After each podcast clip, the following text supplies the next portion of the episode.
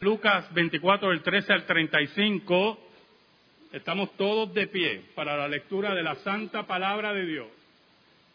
La hermana Jacqueline Vázquez hace lectura de la santa palabra de Dios.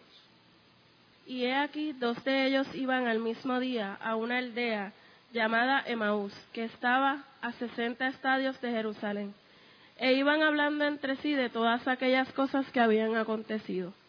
Sucedió que mientras hablaban y discutían entre sí, Jesús mismo se acercó y caminaba con ellos, mas los ojos de ellos estaban velados para que no le conociesen. Y les dijo, ¿qué pláticas son estas que tenéis entre vosotros mientras camináis? ¿Y por qué estáis tristes?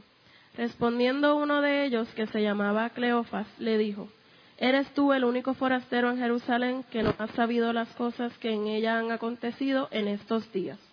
Entonces él les dijo, ¿qué cosas? Y ellos le dijeron, de Jesús Nazareno, que fue varón profeta, poderoso en obra y en palabra delante de Dios y de todo el pueblo. Y como le entregaron los principales sacerdotes y nuestros gobernantes a sentencia de muerte y le crucificaron. Pero nosotros esperábamos que Él era el que había de redimir a Israel, y ahora además de todo esto, hoy es ya el tercer día que esto ha acontecido. Aunque también nos han asombrado unas mujeres de entre nosotros, las que antes del día fueron al sepulcro. Y como no hallaron su cuerpo, vinieron diciendo que también habían visto visión de ángeles, quienes dijeron que Él vive. Y fueron algunos de los nuestros al sepulcro, y hallaron así como las mujeres habían dicho, pero a él no le vieron. Entonces él les dijo, oh insensatos y tardos de corazón, para creer todo lo que los profetas han dicho. ¿No era necesario que el Cristo padeciera estas cosas y que entrara en su gloria? Y comenzando desde Moisés y siguiendo por todos los profetas, les declaraba en todas las escrituras lo que de él decían. Llegaron a la aldea donde iban y él hizo como que iba más lejos mas ellos le obligaron a quedarse, diciendo, Quédate con nosotros porque se hace tarde y el día ya ha declinado. Entró pues a quedarse con ellos, y aconteció que estando sentado con ellos a la mesa, tomó el pan y lo bendijo, lo partió y les dio. Entonces les fueron abiertos los ojos y le reconocieron, mas él se desapareció de su vista, y se decían el uno al otro, ¿No ardía nuestro corazón en nosotros mientras nos hablaban en el camino y cuando nos abría las escrituras? Y levantándose en la misma hora volvieron a Jerusalén y hallaron a los once reunidos y a los que estaban con ellos que decían, ha resucitado el Señor verdaderamente y ha aparecido a Simón. Entonces ellos contaban las cosas que les habían acontecido en el camino y cómo le habían reconocido al partir el pan. El pasaje de Lucas 24, del 13 al 35, un pasaje extenso, pero muy importante, el, camino de Maús, que he predicado tantas veces, uno de mis pasajes favoritos. Si usted va a Marcos 16, del 12 al 13, hay una referencia que solamente aparece en Marcos, de que se le apareció algunos de sus discípulos que iban de camino. Pero solamente Lucas, y está solamente en el, los que saben, el texto receptus, no en el texto crítico. Pero Lucas es el único que da los detalles del camino de Maús. Y el camino de Maús retrata los eventos de los últimos tres días de Cristo. No solamente su asesinato, sino su sepultura y lo que se decía de una resurrección. Estaban esos hombres hablando, hablando de los eventos que reflejaban la obra de Cristo en su ministerio público. Tres años y medio haciendo grandes milagros, predicando, enseñando. Hermanos, en cierta medida, revolcando a Israel. Y cuando ocurren esas cosas la gente no deja de hablar. Pero algunas veces, por no escuchar, por no estar atento a la escritura, hablamos de más. Somos insensatos. Y a pesar de ser insensatos, como dice Cristo, Dios habla por la palabra a nuestro corazón. Oramos. Te damos gracias, Señor, Dios bueno y Dios verdadero, porque nos permites en esta mañana hablar de tu palabra. Escóndenos bajo la sombra de la cruz y que tu nombre sea proclamado. Llega a las necesidades de tu pueblo. Y ayúdanos y perdónanos. En el nombre de Jesús. Amén y amén. ¿Sabe? Los últimos acontecimientos de la vida de Cristo, su asesinato, su sepultura, su resurrección, era el tema de estos dos hombres. Iban caminando, iban hablando, eran temas que no podían evadir porque ellos eran discípulos de Jesús. No pertenecían al círculo de los once, pero eran discípulos de Jesús. Eran personas que amaban a Jesús.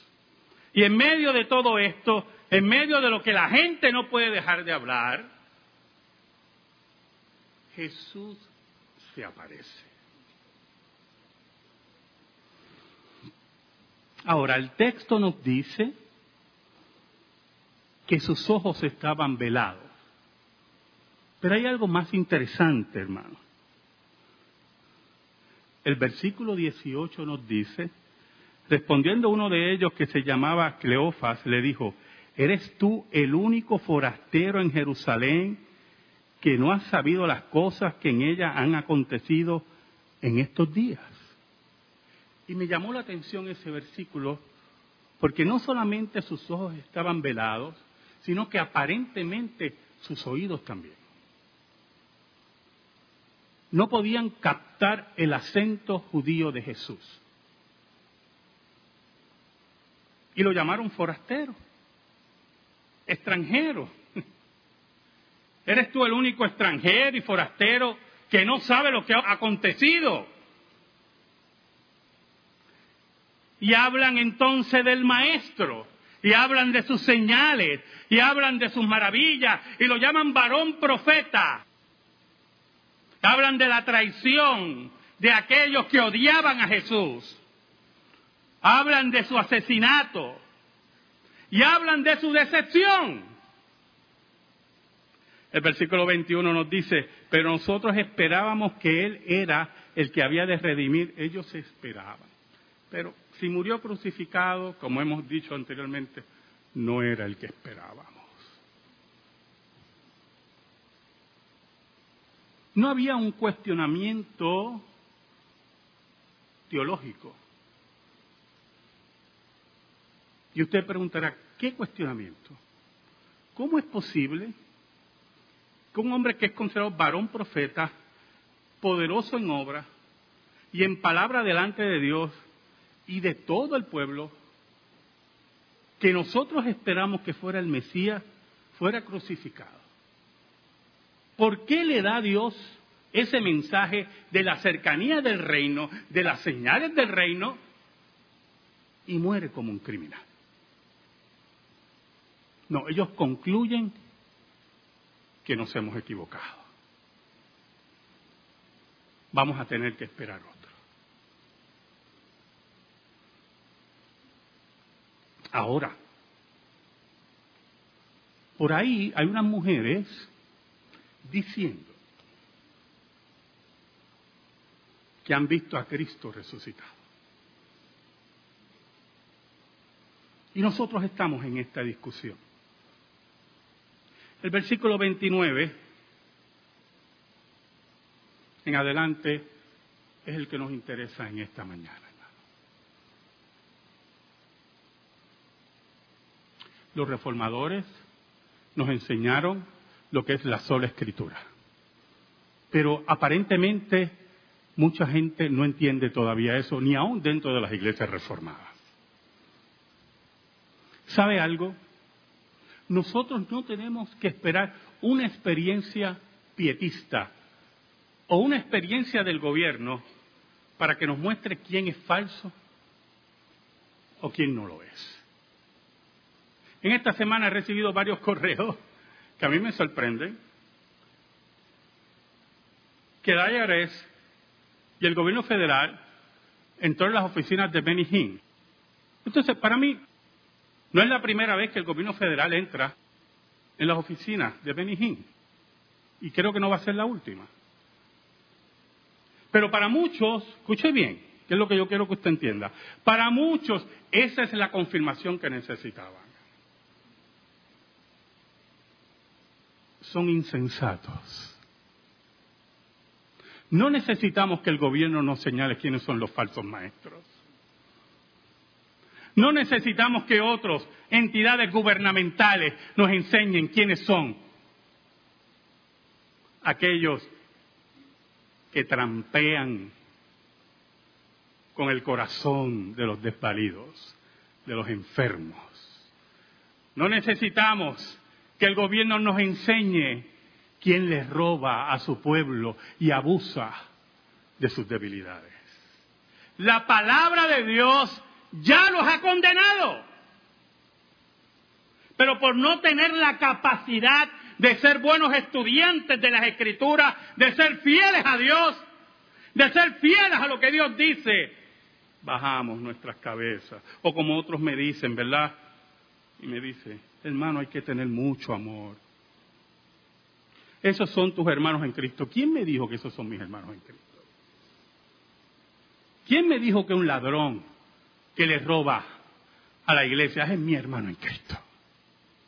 ¿Quién me dice que un predicador que abusa de niñas en su culto es mi hermano en Cristo? Pero yo no necesito que el gobierno federal los arreste. Yo no necesito que el gobierno nacional los arreste. La palabra de Dios los condena. Y nuestra responsabilidad es condenarlos por la palabra de Dios. Es señalarlos. Porque si no, vamos a ser insensatos como aquellos que caminaron en Emaús. Mire cómo dice el versículo 25. Entonces él le dijo, Jesús, oh insensatos y tardos de corazón para creer todo lo que los profetas han dicho. Oh insensatos, oh débiles, irresponsables con la palabra de Dios, que no pueden ver a pesar de las circunstancias, a pesar de la crucifixión, a pesar del poderío del imperio romano, que ese es el Cristo.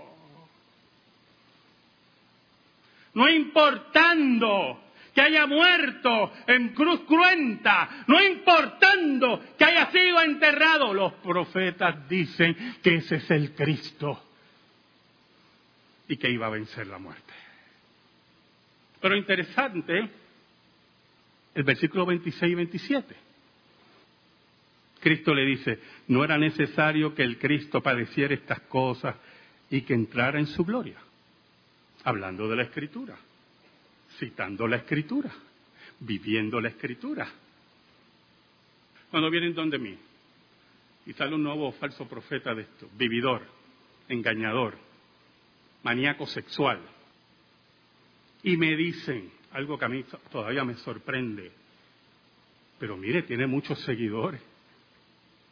Cristo nos dijo, vendrán falsos profetas y falsos cristos. Y dirán, yo soy el Cristo. Esa declaración de Jesús tiene un peso muy importante, yo hermano. Si Jesús no era lo que decía, Jesús era una persona con profundos problemas de personalidad. Era un ególatra. ¿Sabe por qué? Porque si yo digo aquí y le digo a usted, hermano, después que yo muera, muchos dirán, yo soy Carlos Cruz, Usted dirá, pero ¿quién es Carlos Cruz? Para que imiten a Carlos Cruz. Pero cuando Jesús dice, muchos dirán, yo soy el Cristo. Si Jesús no dice la verdad, Jesús necesita ayuda emocional. Entonces usted ve ante nuestros ojos el cumplimiento de la profecía, de las palabras de Cristo. Gente diciendo que es el Cristo. Gente diciendo, mira, hay uno en Rusia muy interesante porque es un buen actor, muy buen actor. Se viste así con una túnica, tiene el pelo largo, tiene un candadito y miles lo siguen. Por lo tanto, ante nosotros está el cumplimiento profético, ante nosotros están las palabras de Cristo y dirán, yo soy el Cristo.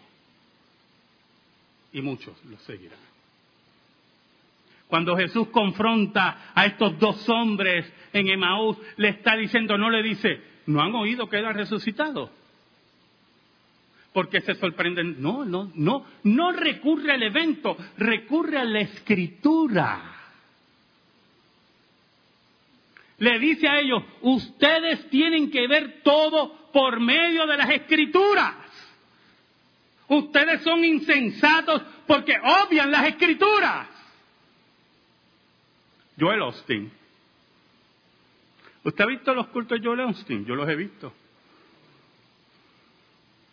Son exactamente, podría decir, 200 veces e-, estas personas que ustedes están aquí.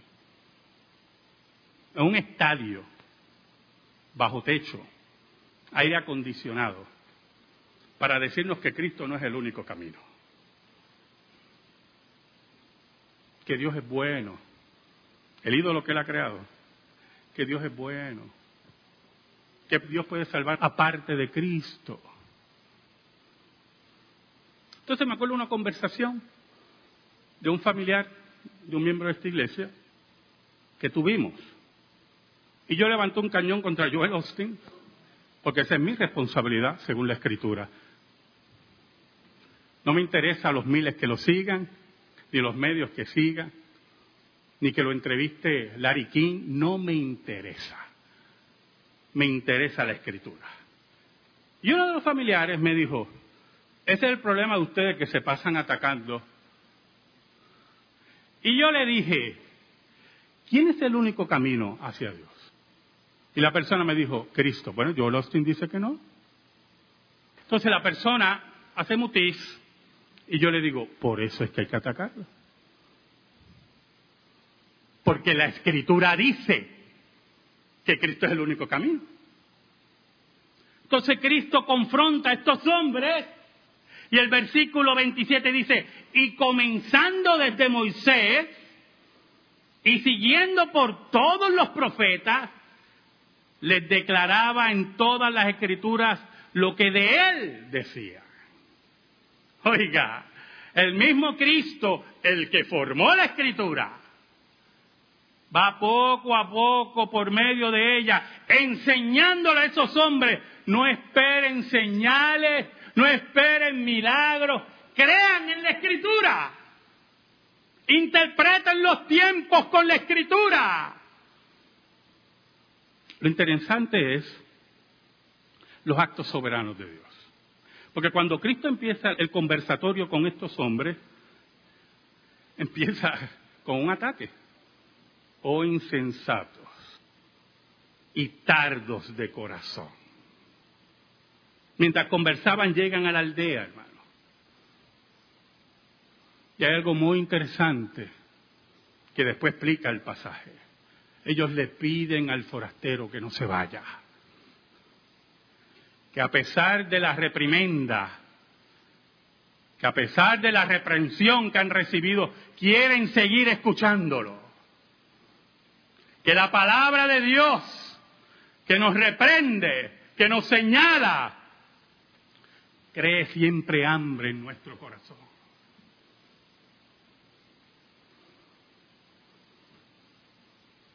El versículo 30 nos dice, Y aconteció que estando sentado con ellos a la mesa, tomó el pan y lo bendijo, lo partió y les dijo, entonces le fueron abiertos los ojos.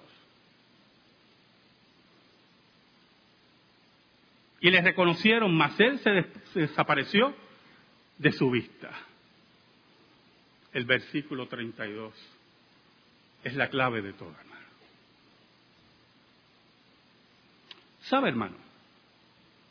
El pietismo, escuche bien, el pietismo es una enseñanza que enfatiza en experiencias religiosas aparte de la escritura. Los pietistas buscaban esas experiencias para vencer principalmente el pecado. Ellos creían que podían llegar a una estatura sin pecado mediante esas experiencias religiosas, que podían lograr una consagración a Dios aparte de la escritura cuando recibían ese tipo de poder. John Wesley fue un gran estudiante de los pietistas, principalmente de los pietistas moravos, y buscó también esa experiencia, aparte de la escritura. Y todavía hoy en el siglo XXI muchos buscan esa experiencia religiosa. Son pietistas que no se adhieren a la escritura y esperan que una emoción o un fuego llegue a sus vidas. Pero el versículo 32 nos habla en contra del pietismo. El versículo 32 dice, y se decían el uno al otro, no ardía nuestro corazón en nosotros mientras nos hablaba en el camino y cuando nos abría las escrituras. Le ardía el corazón, vivían la vida de Dios mediante la escritura. Era el ardor del espíritu que está basado en la escritura. Es el ardor de la palabra de Dios que nunca se extingue. Es la palabra que usa el Espíritu de Dios para confrontar nuestras vidas como fueron confrontados los caminantes de Maús. No necesitaban ver a Cristo, sus ojos estaban velados. Necesitaban ver la escritura para poder ver a Cristo. La única forma de ver a Cristo es viendo la escritura. Todo Cristo fuera de la escritura es un ídolo. Todo Cristo fuera de la escritura es un falso Cristo. Es la escritura lo que nos marca el camino. Es la que arde en nuestros corazones. No es la búsqueda de experiencia tras experiencia. Falsas experiencias que nos llevan a la decepción y ser enclenques espirituales por no tener la fortaleza de la palabra de Dios. Piense, hermano, piense conmigo. Medite en el camino de Maús. Cristo se pudo aparecer en medio de ellos, en medio de los dos y decir, no, mira, estoy aquí. Resucité. Mira, mira, hello. Nada de eso, hermano. Cristo vino y le abrió que las escrituras. Puso en ellos el ardor de la escritura. Puso en ellos el amor de la escritura. Puso en ellos el temor que está en las escrituras. Cuando la escritura llega a nuestra vida por el poder del Espíritu Santo, va a suceder lo que dicen los próximos versículos versículo 33 al 35 nos dice, y levantándose en la misma hora volvieron a Jerusalén y hallaron a los once reunidos y a los que estaban con ellos, que decían, ha resucitado el Señor verdaderamente y ha aparecido a Simón. Entonces ellos, ellos contaban las cosas que le habían acontecido en el camino y cómo le habían reconocido al partir el pan. Cuando la escritura, el mensaje de la resurrección, en la escritura llega a la vida del ser humano, hace que se levante de su lugar, de su silla, de su sillón, que salga de su hogar y diga, Cristo ha resucitado, porque la escritura así lo afirma. Amén. Gracias te damos, Señor. Te pedimos, Señor, en el nombre de Jesús, que tu palabra sea depositada en nuestra vida. En el nombre de Jesús. Amén. Estamos en silencio, hermanos.